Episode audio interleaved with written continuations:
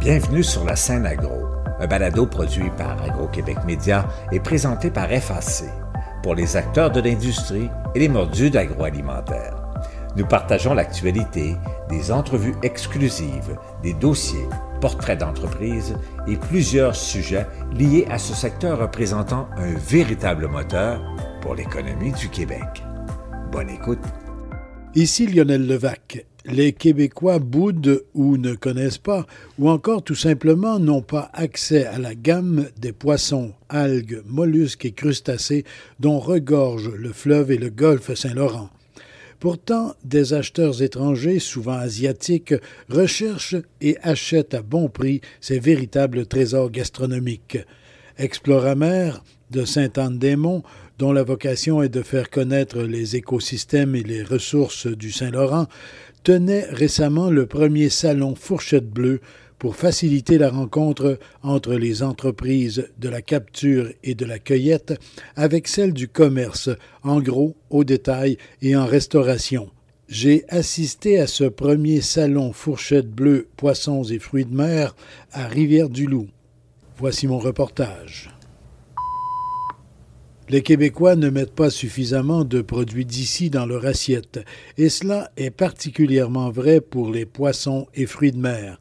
Pour le ministre de l'Agriculture, des Pêcheries et de l'Alimentation, André Lamontagne, le soutien au secteur est pourtant bien là. C'est pas parce qu'on en parle moins qu'il n'y a pas de l'action, au sens où hein, on a une équipe qui est en appui à toute l'industrie, autant de la transformation que nos pêcheurs partout sur le territoire côtier euh, du Québec. Et puis, on a la stratégie, le plan de développement des pêches qu'on a renouvelé, euh, différents programmes qu'on a renouvelés au cours des dernières années. On a le Fonds des pêches du Québec qu'on honnêtement, on pousse puis on, se fait des promoteurs auprès des transformateurs, des pêcheurs là, pour aller de l'avant avec des investissements. Puis on a vu dans la dernière année des débarquements records, des transformations records. On a des entreprises qui sont en santé. On a des défis, des défis qui viennent toujours aussi de la part des consommateurs quand on parle de traçabilité. Les gens veulent davantage, de plus en plus savoir qu'est-ce qu'ils consomment et dans quelles conditions. Ça a été fait. Ben, encore là, au Québec, on a des initiatives euh, extraordinaires pour la traçabilité de nos, produits. On a juste à penser là, à ce qu'ont fait nos associations de pêcheurs de homards en Gaspésie. Beaucoup de bonnes choses, beaucoup d'ébullition dans le secteur des pêches. Vous parlez beaucoup de l'achat local, de l'achat québécois. S'il est un domaine où il y a encore beaucoup de choses à faire, c'est bien celui du secteur des ressources maritimes, ressources marines, mis à part le homard le crabe, euh, bon, euh, des choses comme ça qui sont d'une grande popularité. Il y a toutes sortes d'espèces que les gens ne connaissent pas encore. Bien, D'ailleurs, ce premier salon-là, Fourchette Bleue, vise à alimenter tout l'écosystème des pêches d'initiatives qui viennent prendre action sur cet aspect-là qu'on peut avoir euh, des variétés accrues de produits à offrir aux consommateurs québécois. Il y a plusieurs producteurs, pêcheurs, artisans qui sont ici, etc. Il y a cependant euh, des gros transformateurs qui ne sont pas là. Est-ce qu'on peut mettre ça sur le dos du fait qu'il s'agit de producteurs de ressources qui n'ont pas de difficulté à trouver preneur, par exemple le crabe? Bien, moi, ce que je vous dirais, c'est qu'un salon comme Fourchette Bleu, ça vise à venir dynamiser encore davantage notre écosystème. Moi, je vois beaucoup d'innovation, innovation dans les façons de penser, innovation dans les façons de commercialiser. Alors, tout le monde a un bénéfice à chercher à mettre l'épaule à la roue, si on veut, parce que c'est au bénéfice de tout le secteur. Alors, euh, moi, je vois ça que c'est ce premier salon-là, cette première initiative-là. Puis, il y a beaucoup de vision en arrière de ça, beaucoup d'innovation. Puis, euh, je vois très bien euh, l'ensemble du secteur, graduellement, au, fil, au des temps, trouver sa place dans, cet écosystème-là. Là. Était également de passage au salon Fourchette Bleue la ministre du Tourisme, aussi responsable des régions de Lanaudière et du Bas-Saint-Laurent, Caroline Prou. Chez nous, au ministère du Tourisme, évidemment, on a injecté beaucoup d'argent pour ce qui est le tourisme gourmand. S'il y a une chose que les Québécois ont découvert l'an dernier, c'est nos producteurs, depuis les deux dernières années, l'achat local, l'économie circulaire, d'aller encourager donc les artisans québécois qui produisent des produits de très grande qualité. Et là, avec ce salon, ben c'est encore dans la volonté du ministère du Tourisme de développer le tourisme gourmand ici pour les Québécois, mais à l'international. On a parmi les produits de la mer les plus prestigieux au monde. On les exporte partout à travers le monde, mais on veut s'en servir maintenant comme levier pour attirer les touristes internationaux de découvrir les grands produits de la mer. Parce que souvent, et c'est un peu l'objectif euh, de l'événement ici, trop souvent, on sait qu'on a de belles choses, mais on cherche à les vendre partout à travers le monde, mais on n'y a souvent pas goûté ici même. Puis pour revenir sur cette fameuse crise sanitaire-là, s'il y a une chose que les Québécois ont pu découvrir, un, c'est le territoire du Québec, mais deux, c'est des produits de grande qualité. Et on doit absolument, dans cette offre-là, présenter aux Québécois les produits de grande qualité qu'on a de la mer et du Saint-Laurent. Donc, c'est un élément, euh, si on veut, économique, un potentiel économique important et en parallèle, un potentiel économique qui s'étend au tourisme, à, à l'attrait, à l'offre générale de tourisme. On choisit le Québec également pour euh, la qualité de sa gastronomie.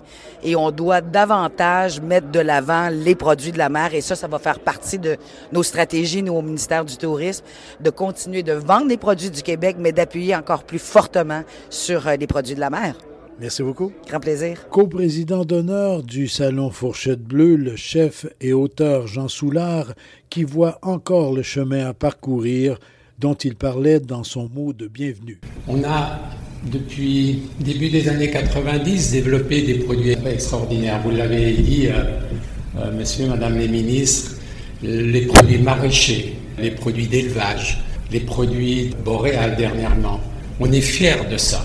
Quand je suis arrivé dans ce pays, il n'y avait pas d'huile d'olive et de fleurs de sel dans vos cuisines.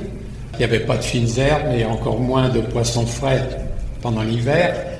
Et un jour, petit à petit, une synergie qui s'est transformée à travers les chefs, à travers tous ces gens qui ont décidé de faire autre chose que de l'iceberg, des carottes et puis des navets. Petit à petit, ça s'est construit. Et vous l'avez dit, euh, Madame Caroline, aujourd'hui on est fiers. La, pandémie a prouvé que quelque c'était important. Il y a un aspect qui n'a jamais été développé jusqu'au fond à l'intérieur des cuisines. Là, je parle bien sûr pour des cuisiniers, pour des restaurants. Je sais que les restaurants, c'est minuscule par rapport à tout ce qui peut être exporté, tout ce qui peut être envoyé à, l'extérieur et qui rapporte évidemment beaucoup de devises.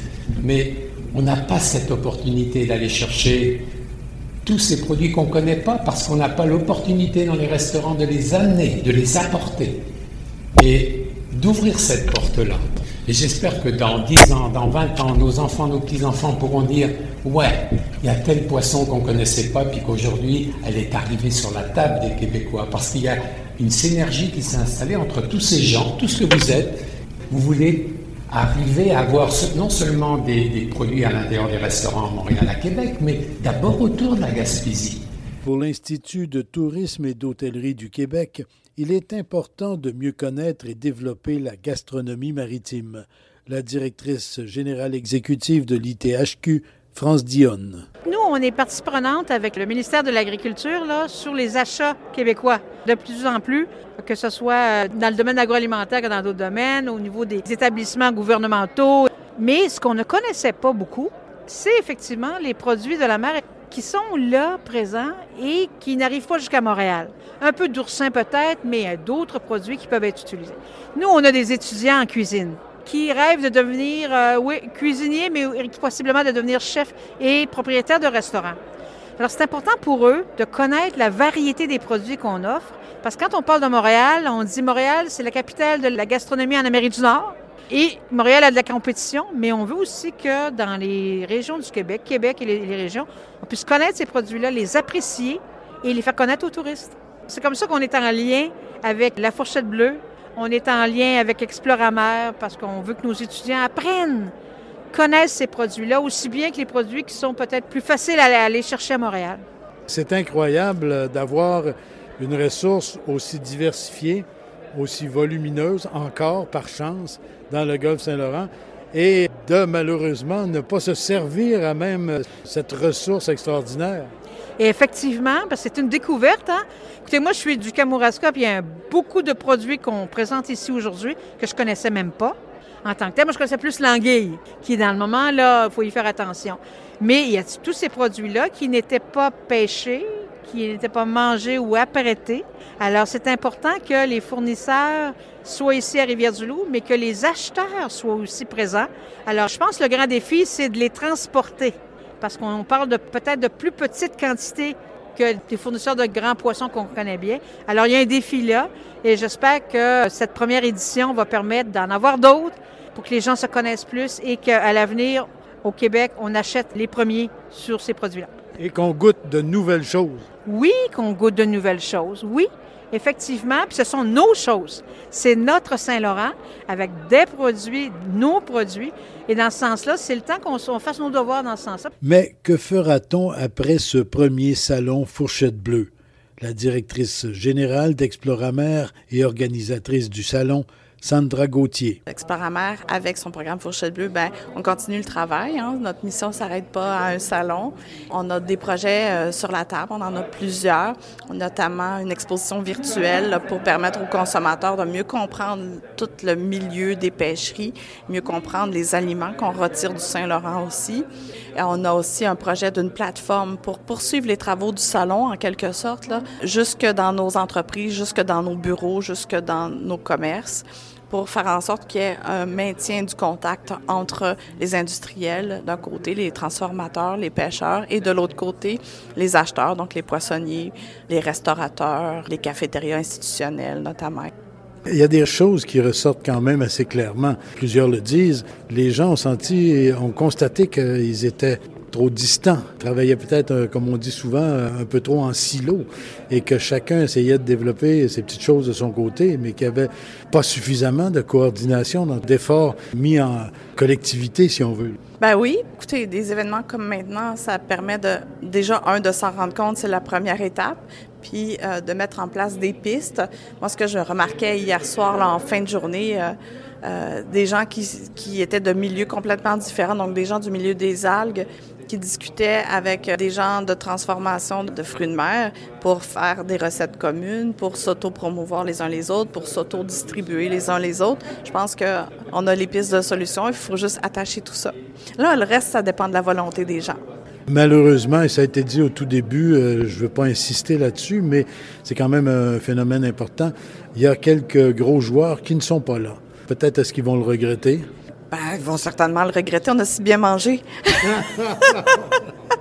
Mais écoutez, il y a deux choses à ça. C'est sûr qu'on aurait aimé qu'ils soient là, on aurait aimé qu'ils viennent célébrer les poissons, les fruits de mer du Québec avec nous parce que c'est une grande fête qu'on a fait en quelque sorte. D'un autre côté, la plupart des très grosses usines transforment juste du homard ou du crabe des neiges. Et pour le moment, ce n'est pas un enjeu ici au Québec de s'approvisionner en crabe et en homard. Donc, c'est pas comme si on n'avait pas accès à ces produits-là. Donc, on a accès à ces produits-là. Donc, qu'ils soient pas ici aujourd'hui, c'est triste, mais c'est pas grave.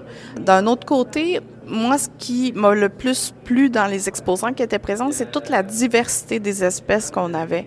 On avait des algues, on avait de la viande de phoque, des oursins, on avait tous les mollusques de la moule à mactre de Stimson, mactre de l'Atlantique, on avait du pitot, on avait aussi du homard, il y avait du pétanque aussi, il y avait des poissons, il y avait des crevettes, il y avait de tout. Donc, il n'y a rien qui nous a manqué dans le salon. Après ça, en sachant tout ce qui existe dans le Saint-Laurent, bien, ça sera de bonifier, en fait, les différents transformateurs pour avoir une plus grande diversité. Pas une plus grande diversité d'espèces, mais une plus grande diversité d'entreprises avec qui on peut transiger. Et, donc, euh, d'en arriver à ce que le fruit de mer ou la ressource marine comestible du Saint-Laurent et du Golfe ne soit plus l'exception sur nos tables, mais devienne quelque chose de plus courant et de plus accessible. Oui, exactement. Puis si on remonte notre petite histoire du Québec, on est un peuple de mangeurs de viande bien avant d'être des mangeurs de poissons, si on se compare par exemple à des peuples comme le Japon ou euh, d'autres pays en Asie. Donc, je pense que les gens sont en train de se réapproprier donc les saveurs locales, la gastronomie locale, les produits locaux, mais aussi tout ce qui vient avec le fleuve Saint-Laurent. Donc, euh, ça, c'est une plus-value. Puis, en plus d'avoir envie de ça, ben on est en train, en plus de se rendre compte qu'on a des produits extraordinaires dans le Saint-Laurent, des produits haut de gamme, que les pays étrangers sont prêts à payer des fortunes pour y avoir accès et que nous, on laisse partir. Donc, euh, je pense qu'il y a des prises de conscience très importantes qui sont en train de se faire chez les consommateurs, dans l'industrie de ce que vous venez de voir, mais aussi auprès des gouvernements. Ici Lionel Levac. Dans un prochain reportage, je vous présenterai tout un éventail d'entreprises, parfois micro-entreprises, qui offrent de fins produits du fleuve et du golfe Saint-Laurent. Au revoir. Vous avez aimé ce contenu? Suivez la scène agro pour rester à l'affût de l'actualité agroalimentaire. Merci et à bientôt.